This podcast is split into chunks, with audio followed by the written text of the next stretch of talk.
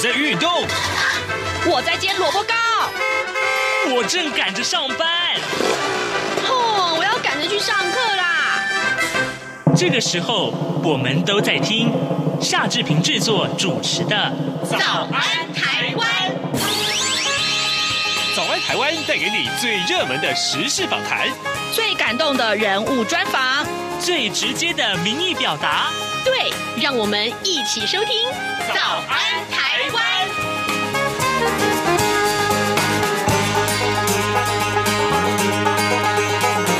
早安台湾，我是夏志平。今天是二零二二年的四月五号，星期二，清明节连续假期里，您是不是安排了扫墓行程呢？特别要提醒您哦，出外扫墓要特别注意山林的消防安全。今天在节目中呢，志平要为大家专访皮肤科医师陈义琴。我们请陈医师分享这个季节交替的时刻呢，有许多恼人的皮肤病。您该怎么办呢？要如何求医就诊呢？接下来就请您收听今天的访谈单元，活力健康拼盘。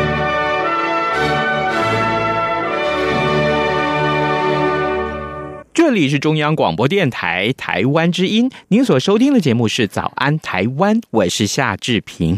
各位听众，我们在节目中很少为您探讨医疗问题，呃，甚至于是呃，直接我们就呃锁定哪些特殊的最近流行的疾病也好，或说是相关的议题来讨论。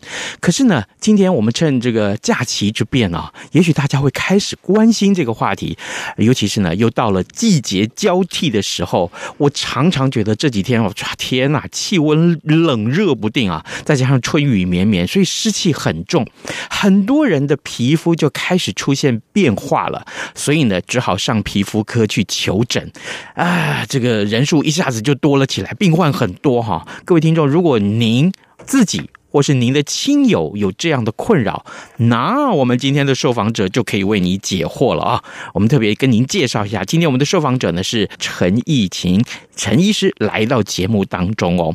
您早，早安，我是皮肤科医师陈义琴。那我过去在马偕医院训练，那目前呢，我是在晨星皮肤专科诊所服务。那今天呢，很高兴呢能够受访邀请到这个节目，跟大家分享一下医疗相关的话题哦。真的啊，每个人身上。多多少少话，这个都有皮肤的问题。女生，嗯、特别是女生哦，很关切自己皮肤好不好。按、啊、男生就比较这个比较皮一点呐、啊、哈。我我的意思是说，比较不 care 自己的外在。可是现在很多人都会比较也也也开始注意了吧，对不对？对，其实现在嗯，我因为皮肤状况求诊的，不管是男生女生都有。像我们院所其实也有在做一些医医学美容的服务，其实也蛮多男病患的，甚至有几个是警察哦。哦，嗯。警察也爱美了吗？对 啊，因为他们天天都要跟民众接触啊，可能是吧。因为我也是觉得蛮压抑，有蛮多就是警察先生在我们这边做治疗。哟，更不用说我们这个行业啊，这个主持人 哈，对呀对呀，广播人这个呃怕见光死。哎，可是啊，我们还是先从新闻开始。呃，前一阵子我读到就说，哎。有很多这个毛毛虫怪病，自己皮肤就出现痒啊、痛啊，去抓啊，其实这都是我不知道这个对待皮肤的方式，这样是不是正确？所以我第一个问题想先请教陈医师，大概过完年以后，最近这一段时间上门来求诊的患者，大概都是皮肤出现什么样的状况来求诊？那这些个病患通常需要怎样的医疗？好哦，最近呢，因为其实天气啊慢慢变得比较晴朗了，所以。出门去踏青的民众其实也变多了。嗯，那我觉得最近啊比较多会来求诊的有两个，其中一个呢就是刚刚呃主持人有提到的毛毛虫皮肤炎。那其实大部分的患者他们来求诊呢，就是会抱怨说，哦，我的皮肤真的很痒，我真的痒到受不了了。嗯，那可能是在手脚的呃。暴露出来的地方，或者是身上呢有一些红疹，所以他们就会来求诊。那大部分的民众都不知道为什么他们的疹子呃会长这样，或是从何而来。嗯、那大部分的皮肤可以看到一大片的红疹，那伴随一些散在性的小小的丘疹在各个地方哦。那其实呢，有经验的皮肤科医师大概看一眼，可能就能够猜到应该是毛毛虫惹的祸哦。嗯，可是你你们会知道哪一种毛毛虫吗？毛毛虫，我猜想啊，我不知道，因为我不是专业，我猜想连毛毛虫都很多种吧。对，原则上我们不会知道是哪一种哪一种毛毛虫。那大部分的患者其实是完全不会看到毛毛虫的，所以他们也不会知道为什么他们会得这个疾病哦。哦，嗯，那只只知道最后就是显现在皮肤上的症状就是痒，去抓。对，那它会有一些就是特色，就有一点像是你把一颗石头丢到水池里，它的皮肤症状会有一点像是散在性的水花的那一种感觉。那到底为什么会被毛毛虫就是叮咬到呢？其实呢，并不是我们真的被毛毛虫咬到，而是呢，呃，毛毛虫它们是。蝶类或是蝴蝶的幼虫，它们的身上有非常多的毒刺，要保护它们自己。那那些毒刺呢，会随着风飘散到各处。那就因为我们可能走过树下啊，行道树等等的，那或是我们去山上爬山啊，是经过风吹，造成那些毒刺呢，刺到我们的皮肤，就造成皮肤的痒跟疹子啦。嗯，哇。所以不用被虫咬也会有症状出现呢？当然，而且那个症状不会马上有感觉，所以很多患者呢是在数个小时或是数天才看到，所以他们根本就不知道原来他们是被毛毛虫的小刺所扎到的。凶手这么难抓？是的，因为凶手就在背后，好像华灯初上。我们以前有一个前辈最爱讲的就是，宁可被热死，也不要被痒死，因为每次他去爬山，他总是走在正中间没有树的地方，那他的伙伴就会跟他说：“宜兴啊，这就来了，你给来，呃，快点来树下，这样这样太热了。”那他就会说：“我宁可被晒死，我也不要被痒死。”好，意思是晒死比较容易治啊，皮肤晒伤比较容易治的意思。因为他可能就是会。戴帽子啊，或是就是做好防晒的工作，这样子。嗯，好，哎，对，这个夏天快要到，嗯、下一次我们请陈医师来跟我们聊 晒伤这件事情。可以啊，也是皮肤科的责任。是的，是的，其实皮肤科的范畴是蛮多的。嗯，好，嗯、各位听众，今天早上志平为您邀请到皮肤科医师陈义琴，陈医师来到节目中为大家来分享。事实上，你的皮肤可能因为最近啊，呃，这个春夏交替啊，这个春天又到了，然后这个毛毛虫出现了，或是毛毛虫的刺就影响到你。啊，因为你可能这个出去踏青的这个机会增多了，可是哎，医师啊，那我来到了这个诊间，我马上就秀给你看，哦，这个皮肤哪里又不对了，手啊，呃，颈子啊，或什么地方不对了，那这个红疹啊，就或刚刚你说你听到的，就像像丘疹啊，像这种，那要怎么治啊？嗯，治疗的部分这就有蛮有趣的。那刚刚再跟大家补充一点，因为我们最近来求诊的很多是肚子上有疹子，那病人就会说：“可是我有穿衣服啊，我怎么会被扎到呢？”对，那这时候就要跟大家分享一下，如果我们穿的衣服太薄，它那个小刺就会穿过我们皮肤的纤维。哦，是啊。连衣服也不可以太薄呢？对，可能要穿到像牛仔布料那种厚度的，才能够预防毛毛虫的小刺哦。嗯，哇，这真的是非常非常……哎，我们如果真的没有听到专业医师告诉我们这样子，我们可能一般人会想象说啊，我就有就有穿衣服就好了，哈。对呀、啊，那。嗯嗯，在因为我们现在就是大部分还是在市区活动为主，所以有的时候呢，甚至会有患者跟我们说：“我又没有去爬山，怎么会被咬呢？”其实市区啊，只只要有树的地方都可以，嗯、像是行道树、学校、公园。中正纪念堂、植物园、动物园，其实都有可能哦。哦，好，然后呢，你会给大家什么药膏擦吗？一般呢、啊，如果真的要治疗的话呢，其实是需要用到口服跟外用的类固醇才有效。还还要口服？嗯，口服会比较快缓解症状，但是很多患者其实呢，因为这个疾病呢，它是会自愈的。嗯，那个过程、嗯、发炎的过程，只要过了就好了。所以以前有一种。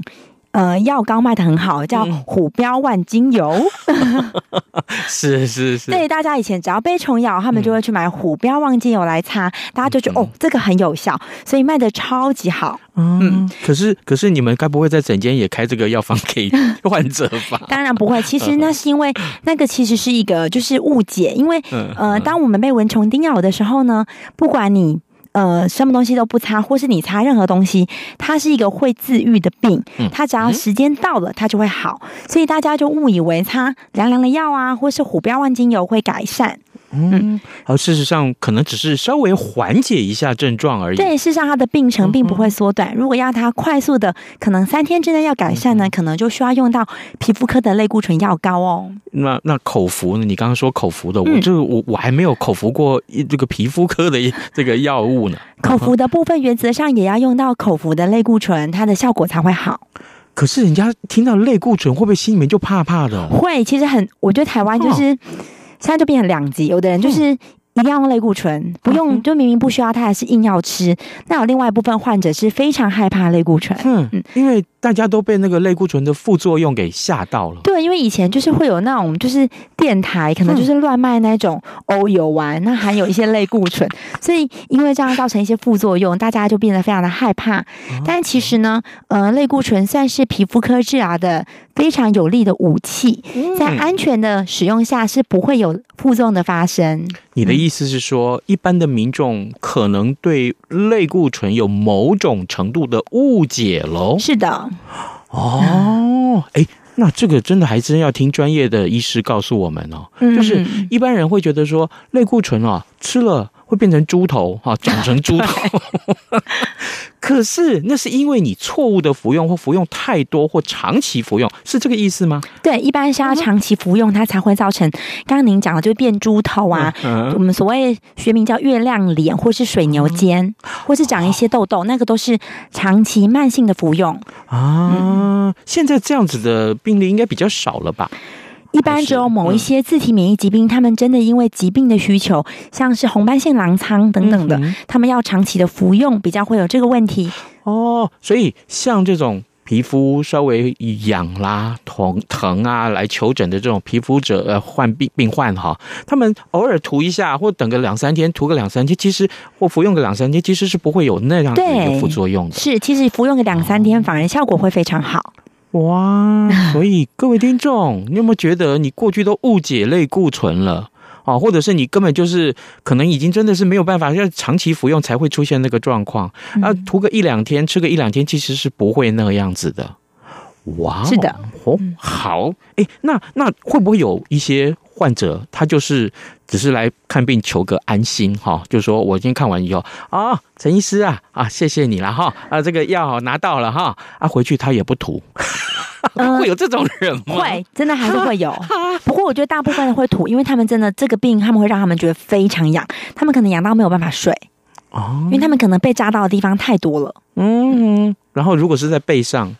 哦，在这个屁股上 根本就没有办法躺，那趴着怎么睡？趴着睡很难过呢。他们会蛮痒的，所以大部分还是会配合治疗。痒又想去抓怎么办呢、啊？抓之后就会流汤流水，啊、所以奉劝话就是各位听众还是不要就是随便抓它，还是到皮肤科求诊哦。那。好，这个如果非抓不可，你会怎么建议他？比如说，你不要用指甲去抓吗？你会用这个手掌慢慢呼呼嘞，对后啊？如果真的非常痒，嗯、其实可以冰敷。冰敷？对，冰敷也会有止痒的效果。哎，我今天才知道，嗯、冰敷也可以。对，但是不要用热水烫，因为有的人痒的时候就会用热水去烫它。我又不是死猪，越烫会越痒。哦，冰敷是有效的。是的。哦。这个样子，那那你也要按照医师的指示，比如说，呃，这个每天涂几次药，哈，这种呃医嘱是很重要的啦哈。对，一般是一天两次就够喽。哎呀，不不是叫啥邓略不啊？哎，没有，我其实多涂反而会让皮肤受伤，所以两次就够了。哦，各位 各位，你看有专业的解释就是不一样。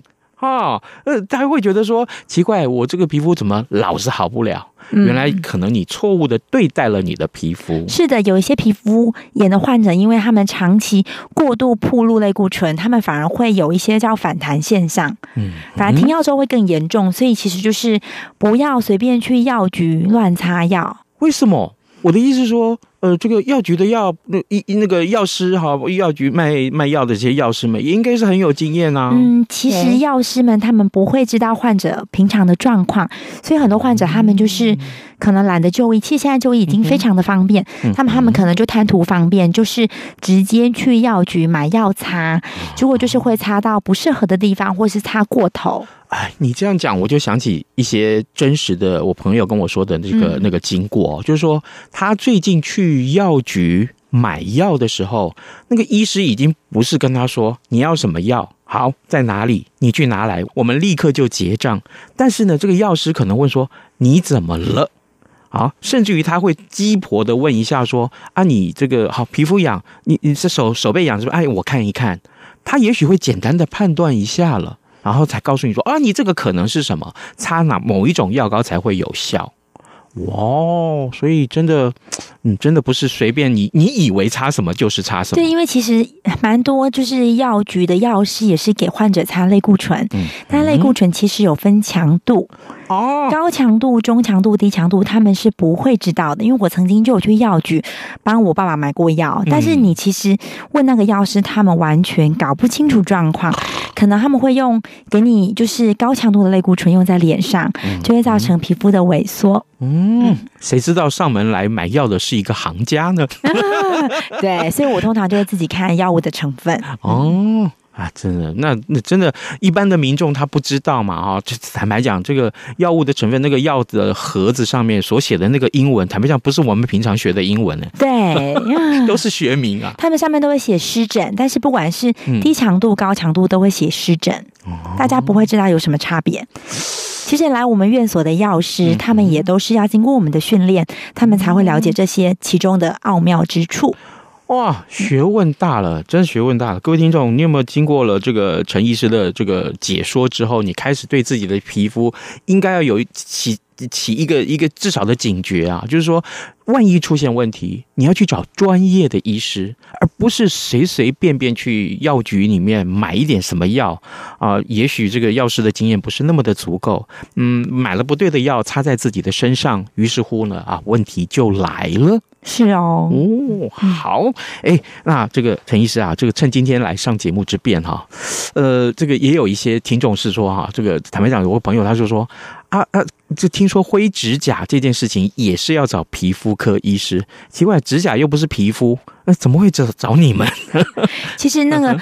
指甲算是皮肤的呃附属构造，所以指甲也是从皮肤下面的指甲生长板长出来的。所以其实指甲的疾病呢，需要看皮肤科医师。在我们的教科书里面，皮肤科的专科医师考试的教科书，其实就有一个章节特别在讲指甲疾病。嗯，对，所以其实呃，在国外啊，很多指甲的手术啊，指甲的疾病啊，也都是由皮肤科医师来负责做诊治。是，嗯，我听说过一个说法。灰指甲这件事情，灰指甲是非常顽强的皮肤病，你赞成这一点吗？赞成啊！啊，啊那那通常如果就算一个患者啊，他他呃真心想要治疗，来到这里，那他大概需要花多久的时间？而且他遵守规定哦。嗯、呃，灰指甲的治疗真的是要比较久。那其实我们遇到蛮多，嗯、呃，因为我本身其实是。呃，次专科在指甲相关疾病方面，所以这个地这个部分倒是看蛮多病人的，是很多求诊的患者，他们可能已经有五年甚至十年、二十年的状况才来院所求诊。那这个时候因为已经很严重了，当然就会比较久。嗯、那因为指甲长得非常的慢，嗯、所以要从开始治疗到完全好，大概都需要半年到一年的时间。那多久看一次病呢？嗯，每个礼拜看情况。嗯哼，前面大概两周一次，因为呃，前面需要规则的服用口服药物。嗯，等到三个月过后呢，可能就一两个月回诊追踪一下就好了。哎，等一下，你讲到另外一个重点了，口服药物。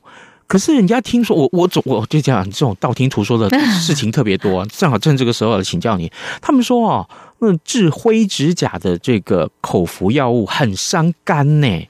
有这种事吗？其实这又是另外一个误解，因为呢，因为其实来来求诊的病人呢，只要讲到。要吃药吼，大概十个有九个都会问一样的问题：这个会伤肝诶，我可以吃吗？还是不要吧？之类的。我都已经肝不好了，我还吃伤肝的药，是这样吗？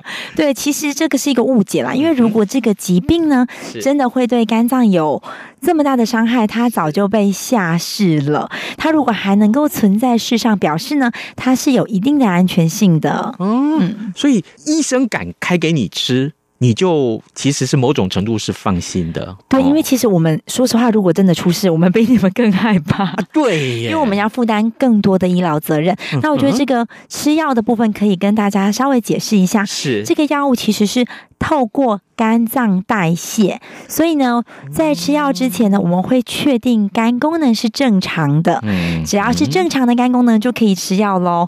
那如果有肝指数上升的状况，嗯、当然就不太适合。哦，那就可以选择就是外敷使用的这个药物。外用的部分就要看指甲的严重度。嗯、如果只有指甲的外面三分之一受侵犯，嗯、可能外用药会有机会。嗯、但是外用药的成功率原则上差一年只有一到三成。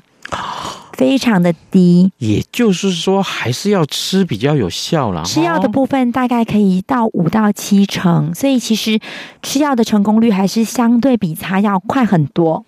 哦，你这样讲我有点担心呢。一般的民众可能听到我说哦，一到三成，五到七成，也就是说不可能百分之百啊。对，所以 呃，大部分很严重的我们会复合式的治疗，可能会帮他把有问题的指甲都剪掉。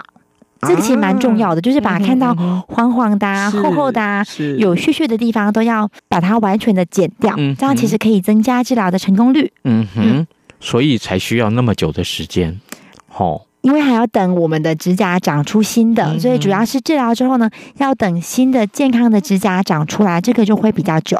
我我稍微这个前面 survey 了一下，就是说，嗯，灰指甲这件事情其实是这个香港脚或者霉菌哈，这个前面就是前期就是霉菌的这个感染。对。那这个当然就可能跟个人卫生习惯有问题。那这个时候啊，患者来求诊的时候，除了你给他药吃，除了外敷。啊，这个除了要剪掉指甲，其实会不会要从生活习惯上面的根本的这个教育开始给他呢？嗯、对，其实主持人也有讲到一个重点哦，嗯、灰指甲其实是大部分是长久的香港脚，他们没有治疗，嗯、那慢慢慢慢造成指甲的感染。嗯、那很多其实是他们的脚比较会长期处在比较闷、比较热的状况，嗯，例如有一些农夫，他们要长期穿雨鞋。那他们就很容易会有灰指甲的状况，或是有些人的工作形态，他们需要长期的穿袜子，是。也会有这个问题，或是有些上健身房，他们会跟别人共用拖鞋，啊，嗯，这个都比较有可能会感染。了解，哎，那。有没有说哪个年纪的族群，或男性或女性是灰指甲的高危险群，嗯、或是呃比较多这样的患者来求诊？一般呢，灰指甲还是跟我们的抵抗力有关，嗯、所以比较多还是以年纪大的患者为主。六十五岁以上，其实复好发率是非常高的，哦、可能十个就有一个以上的患者，一到三个患者会有灰指甲的问题。哇！了解、嗯，加上有年纪大的病人，嗯、他们比较会有高血糖的问题。嗯，糖尿病本身也是一个比较高风险的因子啊。哎，这个我就不懂了。嗯、糖尿病、高血糖的问题跟灰指甲有什么关系？因为糖尿病的病人，他们的免疫力相对也会比较差。哦，嗯，可是他有在服药啊？难道？哦，这个很奇怪。所以，所以我就说，其实灰指甲是一个还算蛮常见的。疾病就对了，对，它很常见，它算是指甲疾病里面求诊率非常高的。哦，了解。所以那来求诊的患者，其实我们还蛮好奇的，他的心情是什么？是很沮丧吗？就是说奇怪，我我可以带点就那边，是这样。有有的会觉得，我们有遇到那种年轻的年轻的女生，嗯嗯嗯、然后她就来求诊。嗯，那在发药的时候，药师就说：“某某某小姐，你这个。”香港脚跟灰指甲要怎样怎样用药，嗯、他觉得很不好意思，哦、所以他说他不能穿凉鞋。对对对，他会说他觉得就是他觉得不能够穿凉鞋啊，不好看啊。嗯、然后加上药师在喂教的时候，他觉得很丢脸，嗯、所以他下次就有跟我们说，可以请药师讲话小声一点，哦、不要让其他病人听到。所以其实蛮多年轻女性会在意外观，那很多人他们还有一部分是透过美甲师转介的。啊，嗯，因为他们觉得不好看，所以他们就去做美甲，嗯、把不好看的地方遮住，结果反而更严重。哦，所以说，呃，常常去做美甲啊的这个女性朋友们啊，女性的听众们，其实她万一没有注意到自己本身是有灰指甲的，那么她必须先把灰指甲治好。对，治完了以后，她要去美甲，再去美甲。是的，是的，当然，当然。因为涂在美甲的这这这个去美甲的时候，涂在这个脚趾头上面的或手指头上面的这些，这个都是油啊，会会阻隔这个指甲的呼吸，是这样吗？我我我我的不会阻隔指甲的呼吸，但是因为做美甲的患者，他们的指甲其实他没有办法观察到指甲的变化。嗯嗯嗯。那很多灰指甲的患者，他们的指甲大部分都在脚，他们的脚指甲下面会空掉。嗯，那所以当他们碰水的时候呢，又加上做美甲包覆住，他们就会更容易积水在里面。那本来霉菌就是容易在潮湿的环境下生生长，哦，所以就会越来越严重。所以其实现在已经有蛮多美甲师他们会关注到这个议题，会请病人先到门诊就医看一下是不是有灰指甲的问题。哦，所以如果。脚上是有呃灰指甲或手上有灰指甲的这个患者，嗯、其实一般人还不可以去碰触它，因为很可能会传染。对，有可能会有传染的问题，但是它不是说一碰到就传染，没有这么没有这么传染力没有那么高。对，但是有可能会。哦、是因为因为我印象里面就是说，哦，香港脚这其实是一种接触传染。我我的想法是如此啦，类似，因为它就是你可能接触到香港脚的病人，他们会有掉皮屑到地板上，可能浴室。那健康的人呢，走到浴室之后沾到他们的皮屑，然后再传染到我们的脚上。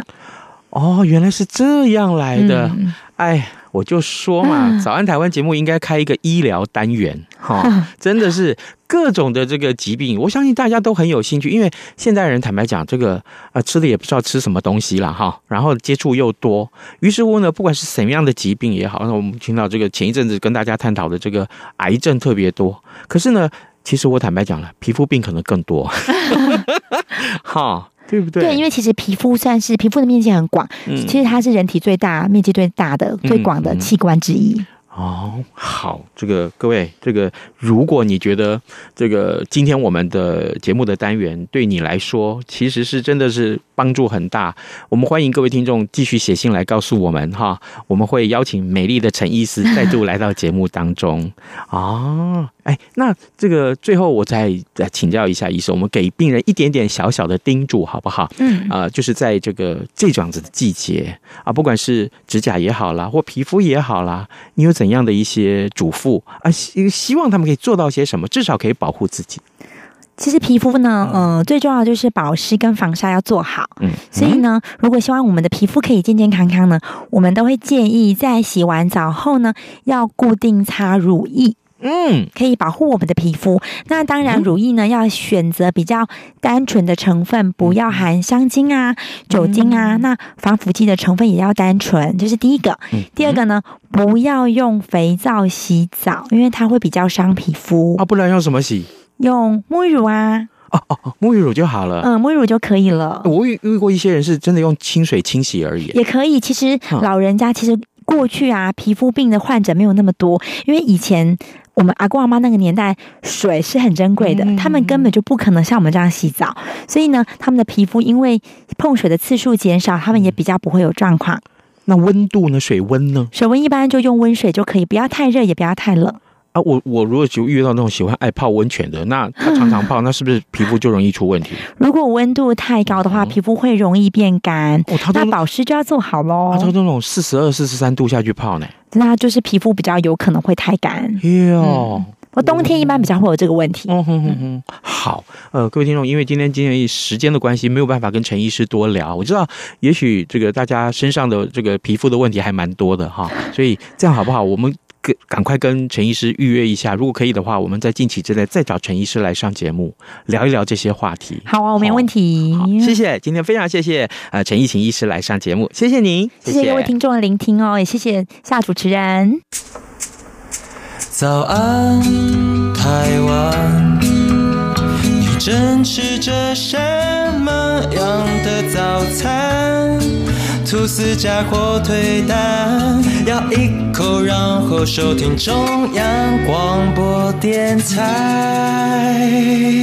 各位听众，以上就是今天的早安台湾，谢谢您的收听。明天礼拜三我们要开脸书现场直播，为您邀请到资深媒体人郭鸿章，跟大家分享最新的时事新闻。咱们就明天再见喽，拜拜。早安，你好，欢迎光临。今天吃汉堡或三明治，加杯饮料，只要一个饮。